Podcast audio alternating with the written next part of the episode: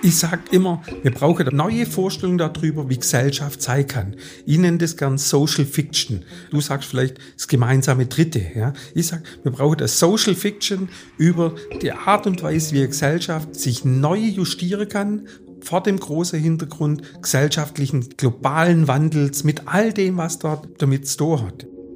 Da ist der Podcast Kulturzyklus Kontrast von der Ostschweizer Fachhochschule. Aufgrund der Corona-Situation können wir den Kulturzyklus im bekannten Rahmen nicht umsetzen. Darum haben wir den Podcast Kulturzyklus gestaltet und begrüßen Künstlerinnen und Künstler mit Behinderung und Menschen, die sich mit dem Thema Kunst und Behinderung auseinandersetzen. Herzlich willkommen zum Podcast Kulturzyklus. Wir begrüßen heute Rudi Meier. Der Rudi Meier ist seit Anfang vom Kulturzyklus in der Arbeitsgruppe. Er ist Mitbegründer vom Kulturzyklus und er ist Dozent an der Ost im Departement für soziale Arbeit. Ein ausgewiesener Experte, wenn es um kulturwissenschaftliche Fragen geht, wenn es um Behinderung geht. Rudi, herzlich willkommen beim Podcast. Stefan, merci für die Einladung. Hallo miteinander. Zuerst einmal so die Frage 2021. Wie würdest du jetzt beurteilen Menschen mit Behinderung in unserer Gesellschaft? Ich sage schon wirklich sehr, sehr lang das Wort Behinderung, Menschen mit Behinderung, das sagt man schnell. Aber welche Bedeutungsdimensionen das hat, wenn man schaut, was steckt da alles drin, dann findet man unglaublich viele Bezugsebenen, die man eigentlich alle in den Blick nehmen muss, um dem Menschen gerecht zu werden und nicht am Begriff Behinderung zu bleiben ich habe in einem wirklich spannenden kleinen Buch von Udo Sirk und Christian Mürner, zwei ausgewiesene Aktivisten aus dem Bereich äh, Menschen mit Behinderung, eine tolle Formulierung gelesen. Die haben gesagt, der Begriff Behinderung braucht dringend eine völlig neue Definition. Der Begriff ist nämlich auf die gleiche Ebene anzusiedeln wie Begriffe wie Schönheit, wie Macht, Glück, das heißt, das sind fast auch philosophische Zusammenhänge, die da eingefordert werden. Und ich meine, das müssen wir auch tatsächlich einlösen, damit man nicht in die große Falle treten. Menschen mit Behinderung, von denen mit Menschen ohne Behinderung grundlegend einfach so die und wir herzustellen. Ich meine, das ist die Hauptaufgabe von einer heutigen Auseinandersetzung in diesem Themenfeld. Diese Trennung von die und wir. Ich bin nicht behindert, ich bin nicht behinderungserfahren, dass man das unbedingt bearbeiten müssen, diese Trennung aufzuheben. Wir haben nämlich viel mehr gemeinsam, als uns trennt. Bei dieser Vision bin ich ganz bei dir. Aber jetzt lass uns doch einfach mal noch konkret werden. Im April 21, Wohneinrichtung für Menschen mit Behinderung in Potsdam, sind vier Menschen getötet worden voraussichtlich durch eine Pflegerin. Und das ist so weit weg von der Vision, wo du jetzt skizziert hast, von dem, was der Alltag ist.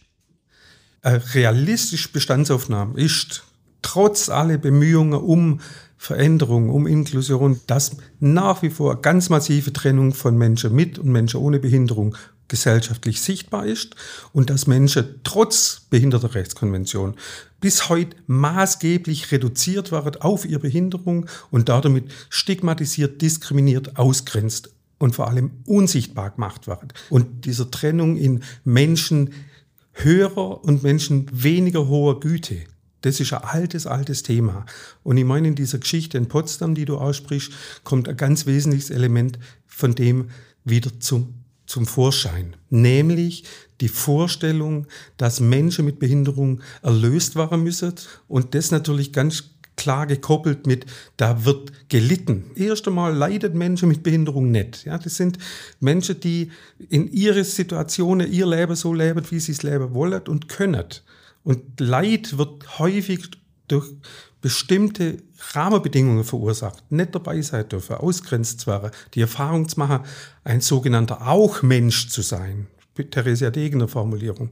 Menschen mit Behinderung sind auch Menschen, ja. Das ist Leiden. Und was in Potsdam passiert ist, passiert eigentlich immer wieder die Dimensionen der Tötung, die sind wir zum Glück nicht mehr täglich. Wir haben natürlich andere Zugänge, wenn wir sagen, wie wird über Menschen mit einer Behinderung, über den Wert dieser Menschen nachgedacht. Ja, dann haben wir mit der Pränataldiagnostik natürlich sehr eindeutige Hinweise darauf, dass Menschen in Kategorien gedacht werden. Was auffällig ist, war in der Berichterstattung für mich tatsächlich, man hat vor allem über die Belastung von Pflegekräften geredet. Und man hat viel zu wenig eigentlich die Menschen, die dort ermordet wurden, getötet wurden und die dort in der Einrichtung leben. Das war viel zu wenig im Fokus. Man hat viel zu stark auf die Situation der Pflegekraft fokussiert. In dem Artikel ist auch gestanden, es ist im Januar Anklage gegen 145 Mitarbeiter von einer Wohneinrichtung für Menschen mit Behinderung erhoben worden, wo im Verdacht stehen, Menschen mit Behinderung systematisch misshandelt worden sind. Müssten wir nicht uns mal ein Stück weit entfernen, um über Menschen mit Behinderung zu reden, sondern dass wir zuerst mal über uns reden ich rede eigentlich schon lange nicht mehr über Menschen mit Behinderungen. Ich rede eigentlich über Menschen ohne Behinderungen und die Art und Weise, wie wir zusammenkommen. Und diese Art und Weise, wie wir zusammenkommen, ist natürlich in allererster Linie eine gesellschaftlich historisch gewachsene Art, nämlich über dieses Die und Wir und über diese auch Hilfssystemslogiker, ja, über diese ganze Institutionalisierungslogiker. Und da geht es natürlich auch um Frage von, was heißt Selbstermächtigung, was heißt Selbstbestimmung innerhalb von solchen Strukturen, die vor allem Kontrolle, Regelung und Beaufsichtigung als Auftrag haben. Wir Fachpersonen schreiben Rapporte, wir schreiben Berichte, wir qualifizieren sozusagen das, was die Menschen unser Gegenüber ausmacht und brauchen auch immer noch dieses Defizit, damit wir Geld kriegen, ja, damit wir die Einrichtung nicht schließen müssen. Ich meine, das müssen wir mindestens regelmäßig auf die Waage legen. Wo sind wir übergriffig? Wo ist unsere strukturelle Macht, die wir haben? Wo führt die zu 145 Anklagen in so einer Behinderteneinrichtung? Ich selber habe ja auch fast 20 Jahre in solche Einrichtungen gearbeitet. Ich weiß genau, wo das Problem ist. Nämlich, dass wir immer Selbstverständnis ausgestattet werden, dass wir Top-Down-Entscheidungen haben. Und der Goffman hat es vor 60 Jahren gesagt, das Hauptproblem von Konflikten in solche Einrichtungen ist die Trennung von Personal und Insassen. Alte Sprache, nämlich von Fachpersonen und Bewohnerinnen, von Klientinnen und Expertinnen. Das ist das Hauptproblem und da müssen wir ran. Wenn ich jetzt den Gedankengang aufnehme, Rudi, dann sind wir ja so auf die Spurensuche. Was bedeutet das für unsere Ausbildung? Für die Menschen, die sagen, hey, das ist meine Berufung, Menschen zu unterstützen. Müssten wir denn nicht ganz grundsätzlich uns auf die Spurensuche machen nach anderen methodisch-didaktischen Ausrichtungen, wie die Ausbildung überhaupt geschehen müsste? Man müsste viel genauer hinschauen. Ja?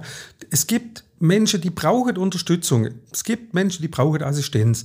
Und gleichwohl gibt es jede Menge Menschen mit Behinderungen, die uns sehr klar sagen, was sie brauchen. Das heißt, man muss ihnen zulassen, man muss fragen, was braucht ihr, damit ihr euer Leben so leben könnt, wie ihr wollt. Ob das wegen mir in einer Einrichtung ist, ob das in einer betreuten Assistenz-WG, ob das allein in einem Wohnblock oder auf dem Land, auf dem Dorf, das sollen die Leute für sich wissen. Das eine ist, wir müssen ihnen zulassen. Und es gibt so viele kluge Menschen mit Behinderungserfahrung, die sagen uns schon, was wir tun sollen. Denen müssen wir zulassen. Dann müssen wir uns ja ein Stück weit ablösen, verabschieden von so ganz klassischen Betreuungsaufgaben. Und wir müssen zum Beispiel überlegen, was sind Regiekompetenzen, was sind Anleitungskompetenzen und müssen diese Kompetenzen ja diesen Menschen ja. zukommen lassen. Ja. Und da würde aber das Studium völlig verändern. So ist es. Wir sind ja sozusagen nur punktuell immer mit dem Thema hier an der Osten im Studium, Studienbereich sichtbar. Diejenigen, mit denen ich sechs Vormittag gestalten kann, äh, was mir bearbeitet sind, letztlich ein grundlegend neues Verständnis von Behinderung. Das ist sozusagen unser Baustelle. Weg vom Defizitmodell, da kann eben was nicht und ist hilflos oder abhängig, hin zum grundlegenden menschenrechtsgestützte Modell von Behinderung, wie es in der Behindertenrechtskonvention ja auch sehr klar definiert ist, äh, hin zum kulturellen Modell von Behinderung. Und das heißt, man müsste tatsächlich den alten Ballast von Versorgung, Betreuung, Fürsorge, das muss man sozusagen tatsächlich ein gutes Stück weit gedanklich weit hinter uns lassen. Das ist ja etwas, was uns wahnsinnig beschäftigt. Mhm. Und auch jetzt in dem Podcast bei diesen Gästen, wie wollen die benannt werden? Und ich merke, wie es gibt Bereiche, wo mir Leute sagen, es ist mir eigentlich egal. Am liebsten hätte ich, wenn du mir den Vornamen sagst. Und dann gibt es aber den politischen Effekt, wo heißt, ich wäre froh, wenn du mich würdest als Mensch mit Behinderung die habe ich. Ich habe eine Sehbehinderung, ich habe eine Hörbehinderung, ich habe eine Gehbehinderung, ich bin Rollstuhlfahrer. Aber nicht jemand, der beeinträchtigt ist aufgrund von dem, was ich mitbringe. Sondern ich werde dann beeinträchtigt aufgrund von Strukturen, aufgrund von Haltungen, aufgrund von, von Ermöglichung. So zu tun, wie wenn es Menschen mit Behinderung nicht gäbe, wäre naiv. Menschen haben eine Beeinträchtigung, Behinderung, da ist irgendwas. Die Frage ist, welche Konsequenz hat es? Und was braucht es, damit diese Konsequenz nicht auf Ausschluss, nicht auf Unsichtbarmachung, nicht auf Nichtteilhabe rausläuft? Das ist unsere Aufgabe. Und natürlich ist es sowohl sprachlich als auch visuell, als auch mit welchen Begriffen wir sozialarbeiterisch handeln. Ich will schon zwei, drei Beispiele. Ich war vor, äh, vor zwei, drei Jahren länger in den USA zum Forscher. Sie sind an ganz vielen Stellen natürlich ein ganz anderes Selbstverständnis, was Behinderung und Menschen mit und ohne Behinderung angeht. Äh, da habe ich ein Bild gesehen, ein Logo. Und wir alle kennen das internationale Zeichen für Behinderung, weißes Piktogramm, Person aufrecht im Rollstuhl. Dieses Symbol ist, glaube ich, stellvertretend für, da ist jemand passiv, da ist jemand völlig auf Hilfe angewiesen. Und dieses Logo ist modifiziert worden und umgeändert worden. Und zwar nur ganz klein bisschen. Der Rollstuhl ist der gleiche geblieben. Aber die Person lehnt sich jetzt ein bisschen nach vorne und hat Arme bekommen und greift sich selbst an die Reifen. Und das heißt, aus diesem Passiven wird das Symbol folgen, aus dem Weg platzt da, hier komme ich. Das ist ganz ein wesentlicher Bestandteil von der Sensibilisierung. Da überhaupt äh, das Generieren von Respekt und von Zugewandtheit und Wahrnehmen von diesen Menschen weit weg von dem, dass sie in einer Einrichtung sollen leben und gesund und fräsen und das ist ja alles gut. Lass mich doch nochmal zurückkommen zu dieser Berichterstattung im Zusammenhang mit den Gewalttaten. Mich interessiert ja dann immer, was sind für Kommentare? Die sind ja online, die sind im digitalen, unterschiedlichen Plattformen veröffentlicht worden. Und ich würde dich gerne konfrontieren mit so zwei, drei Aussagen, die in diesen Kommentaren sind. Das eine ist sinngemäß, haben wir nicht andere Probleme. Am Volk aufs Maul schauen, das ist bei Kerngeschäft als Kulturwissenschaftler, als Volkskundler äh, und solche Aussagen tatsächlich für sehr bare Münze zu nehmen. Das ist äh, sicher verpflichtend, um wirklich zu erfahren, wie ticket Menschen, was ist ihnen wichtig, in welche Vorstellungswelten leben sie. Und natürlich sind solche Aussagen klassischer Ausdruck von einer Behindertenfeindlichkeit, die wir seit Jahrzehnten kennen. Ja. Ich denke bloß an die ganze Debatte über 130, 140 Jahre alt, äh, lebenswert, lebensunwert, die ganze Vernichtungsgeschichte bei den Nazis, Zwangssterilisation, die Tötungsprogramme, die an viele Stellen von der Logik her wirket, aber halt nur die Nazis so konsequent mit deutschen Ärzten zusammen. Das muss man auch immer wieder sagen. Das war nicht eine Nazi-Geschichte. Ja. Die eugenische Bewegung, ganz stark die Schweiz, das war um die Jahrhundertwende, 19. bis 20. Jahrhundert. Das war ein Fortschrittsgedanke. Und die Logik findet man in solche Kommentare natürlich. Behinderterfeindlichkeit, die Abwertung von Menschen, die nicht leistungsfähig sind, die nicht Schönheitsideale, die ihre sozusagen Selbstbestimmungspflichten nicht nachkommen können. Das sehen wir über Jahrzehnte, Jahrhunderte lang. In solche Aussagen wird es natürlich sehr deutlich. Man muss vielleicht fragen, was ist da passiert, dass die Leute sich wieder trauen, offen zu sagen? Dass es so gedacht haben, das ist überrascht überhaupt nicht. Aber der Dammbruch, das öffentlich zu sagen, das ist eine gefährliche Angelegenheit, weil wir wissen, in diesen Filterblasen, in diesen Bubbles, wo die unter sich sind, ja, da bricht sich sowas Bahn als Überzeugung, das waren zivilisatorische Dämme Eikrisse und die müssen wir dringend auf, aufrichten, damit es äh, nicht wieder sozusagen laut gedacht werden kann, dass die Menschen auf der individuellen Ebene sowas vielleicht schon denken, wer will schon behindert sein? Niemand will ein behindertes Kind. Ja? Das ist auch je wie schlimm. Und da ist der zweite Teil. Das ist der zweite Teil von der Kommentar, wo ich so festgestellt habe, ist, das sind arme Menschen. Ein großes Schicksal und jetzt müssen sie noch das erleiden. Also so der Mitleidseffekt, wo ganz stark in einer Abwertung zu tun hat ich meine, wir sehen eigentlich ein gesellschaftliches Verhältnis wirken. Und das Verhältnis nennen wir fachlich Norm und Abweichung. Äh, Norm ist sozusagen Pflicht, du musst so und so sein, damit du dazugehören darfst. Und gleichwohl ist in der Abweichung sozusagen immer auch der Ausschluss gleich mit drin. Jetzt gibt es tatsächlich ganz viele Neuvorstellungen, auch mit der Behindertenrechtskonvention, aber auch mit ganz anderen gesellschaftlichen Akteuren sichtbar zu machen, dass Menschen in der Gesellschaft unterschiedlich sind. Ob das Black Lives Matter ist, ob das die ganze LGBT-Sache sind, dass die Vielfalt von Menschen in ihrer Diversity dass man das sichtbar macht, das ist, glaube ich, so ein, auch ein äußer 20. Jahrhundert-Ansatz, den man unbedingt natürlich auch vertreten muss. Das ist ein wichtiger Zugang, ein anderes Verständnis, wie Menschen sein können. Wie erreicht man eine Anerkennung, eine höhere Akzeptanz von Diversity, nämlich, dass Menschen unterschiedlich sind, indem man ihnen begegnet. Ja, es gibt eine schöne Geschichte von meiner Mutter, die hat so Ferienwohnungen vermietet, da im Kaiserstuhl in Süddeutschland. Und äh, da hat sie einen Anruf gekriegt, haben Sie Ihre Ferienwohnung frei? Und meine Mutter sagt, hajo, kommen Sie halt vorbei, dann mache ich Ihnen, zeige Ihnen alles, es ist frei. Um sechs klingelt es an der Haustür, meine Mutter macht Tür auf und dann steht ein schwarzer Mann vor ihr. Und sie macht die Tür sofort wieder zu.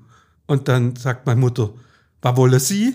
Und dann sagt er, mein Bräut ist Schwäbisch, haben wir hin doch vorher telefoniert wegen der Ferienwohnung. Und dann sagt meine Mutter, ach, Sie sind das. Menschen kennenlernen, sichtbar zu werden, in ihrer Unterschiedlichkeit. Das ist, glaube ich, eine von den zentralen Geschichten. Und da bin ich ein bisschen auch optimistisch, wenn ich mir junge Leute angucke, wenn ich mich mit Studierenden austausche. Für die ist das sehr viel selbstverständlicher, wie für viele ältere Leute in der Gesellschaft, dass Menschen unterschiedlich sind. Wir sehen das ja.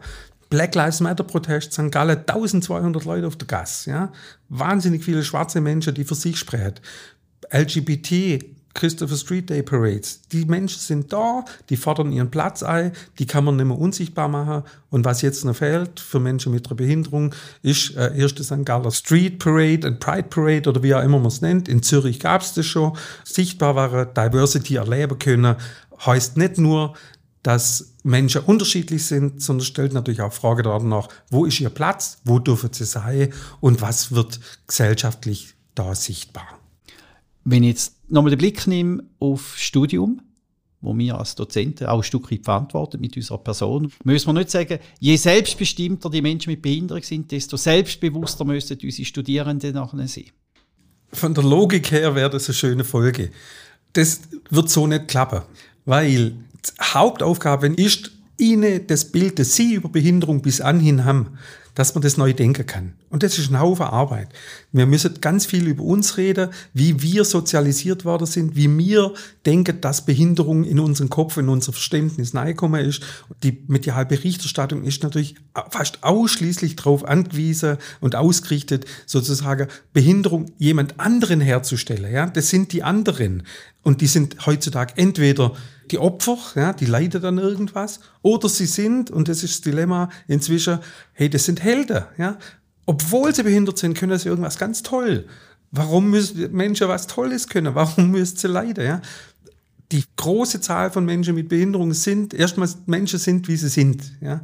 Und dass da welche gibt, die unter ihre Einschränkungen, in Anführungszeichen, Schwierigkeiten haben, bestimmte Ansprüche, die gesellschaftlich sind, zu erfüllen. Ja, ja, so what? Es wird alles immer geben. Die Frage ist, welche Zuweisungen waren da gemacht und wie waren da Lebenswege zementiert? Die Debatte über die inklusive Schule, ja. Kaum, dass man sagt, wir wollen eine inklusive Gesellschaft, wird alles so wieder in Frage gestellt, weil natürlich so wie die Schule heute ist, sie keine inklusive Schule werden, ja. Sie ist ja nicht darauf ausgerichtet, eine Schule für alle zu sein, sondern sie ist darauf ausgerichtet auf Selektion. Sie ist auf Eliten und Nicht-Eliten orientiert. Das sind sozusagen die Logiker, wie gesellschaftlich Schule funktioniert.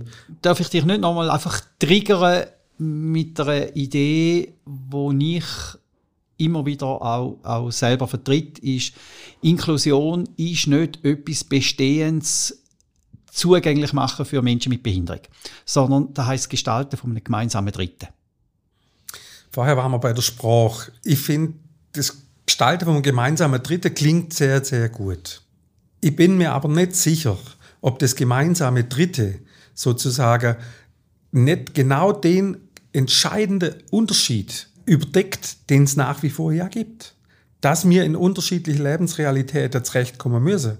Da geht es um die Frage von Privilegienverteilung, von Stigmatisierung und Ausgrenzungsprozess.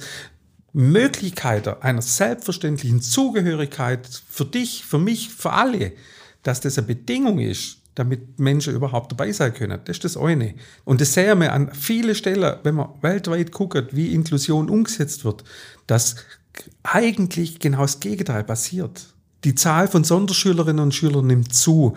Die Zahl von Menschen, die in Einrichtungen leben, nimmt zu. Ja? Und so weiter und so weiter. Das ist eigentlich ein dramatischer Befund, der dort getroffen wird. Und auf die Schweiz für uns müssen wir sagen, ich befürchte, dass ein Stück weit dieses Rede über das Gelingende in der Inklusion, des gemeinsamen Dritten, ja, das sich immer wieder so abzeichnet, dass das vielleicht tatsächlich an ganz vielen Stellen die Widersprüche überdeckt, dort, wo es gerade nicht besser wird. Überlegen wir bloß einmal geschwind, wie man heute sein muss, damit man sich selber nicht ins Abseits stellt.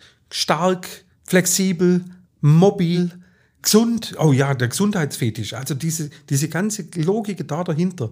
Ich finde, das sind alles Hinweise, wo es gerade nicht breiter wird vom Verständnis, wie man sagen darf, sondern immer enger. Dass viele Menschen da gar nicht mithalten können. Und jetzt reden wir nicht von Menschen mit einer Behinderung, sondern da reden wir über Menschen, die ein bisschen übergewichtig sind. Deswegen Vorsicht mit solchen gemeinsamen Dritte. Es geht darum, was ist sichtbar? Ist die Zahl von Schülerinnen und Schülern mit Behinderung an Regelschulen, geht die hoch? Werden neue Wohnformen für Menschen mit der Behinderung angeboten, damit der Artikel 19 Recht auf selbstbestimmtes Wohnen ermöglicht wird? Gibt es Quartiere, die sagen mir, baut für sozusagen barrierefrei, wir denken das von vornherein schon mit und jetzt nicht bloß da, wo staatliches Geld mit dabei ist, sondern auch im Privatbereich und so weiter und so weiter. Aber du sprichst ja eigentlich das an, wo für mich ja auch die Sehnsucht oder die Vision von einer neuen Gesellschaft mit sich bringt. Aber für da brauche ich jemanden, der von einer anderen Seite kommt, eine andere Erfahrungslogik hat und da meinte ich, dem dürften wir uns auch gar nicht verschliessen. Sicher nicht. Ich sag, wir müssen diejenigen, die guten Willens sind, die das wollen, da müssen wir uns zusammenschließen, da müssen wir uns austauschen, da müssen wir uns verständigen drauf, dass wir viele sind, die das wollen, die andere Gesellschaft wollen, die nicht eine Ellenbogengesellschaft, eine Leistungsgesellschaft, eine Ich sag immer, wir brauchen vielleicht auch das, was in den 70er und 80er Jahren auf der Tagesordnung gestanden ist. Wir brauchen eine neue Vorstellung darüber, wie Gesellschaft sein kann. Ich nenne das gern Social Fiction. Du sagst vielleicht das gemeinsame Dritte. Ja? Ich sage, wir brauchen eine Social Fiction über die Art und Weise, wie Gesellschaft sozusagen sich neu justieren kann, vor dem großen Hintergrund gesellschaftlichen globalen Wandels mit all dem, was da damit zu hat. Ja. Und gleichwohl ist das eine Herkulesaufgabe und wir wissen ja auch, dass vieles leicht gesagt ist und tatsächlich schwer gemacht. Wir brauchen sozusagen den Austausch, wir brauchen Begegnung und wir brauchen den Cash, A, B, C das muss auch finanziert werden. Und wenn es kein Geld für sowas gibt, dann wird sozusagen überhaupt nicht eines der wichtigsten Rädchen bedient. Ja? A, B, C. Austausch, Berührung, Beziehung. Und der Cash, und, Cash. und der Money. Lass uns jetzt am Schluss vom Podcast nochmal zurück auf den Kulturzyklus.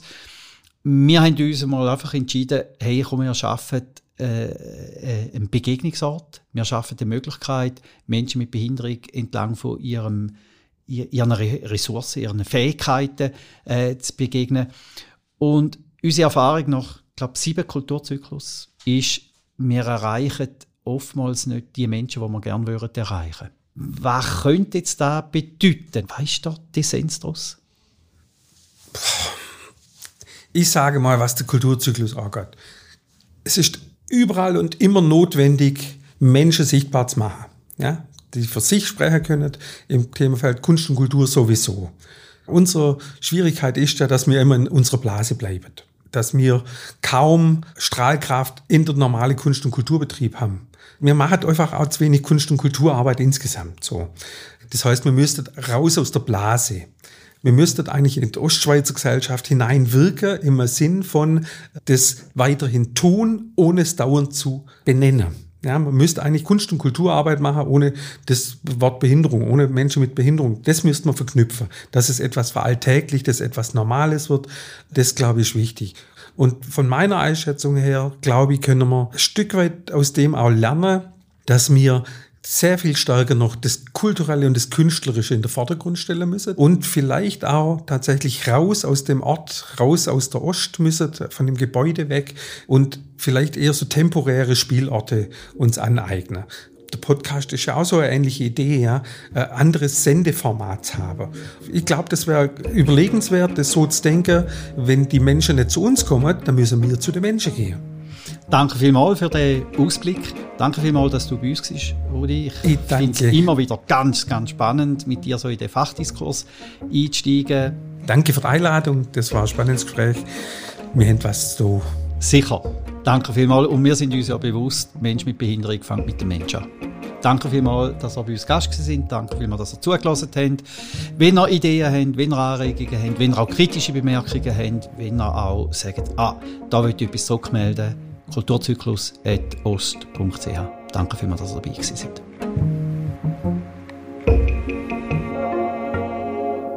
Der Kulturzyklus, wie auch der Podcast-Kulturzyklus, wird ermöglicht von der Ostschweizer Fachhochschule, wird unterstützt von Redline, produziert von drei Tagen.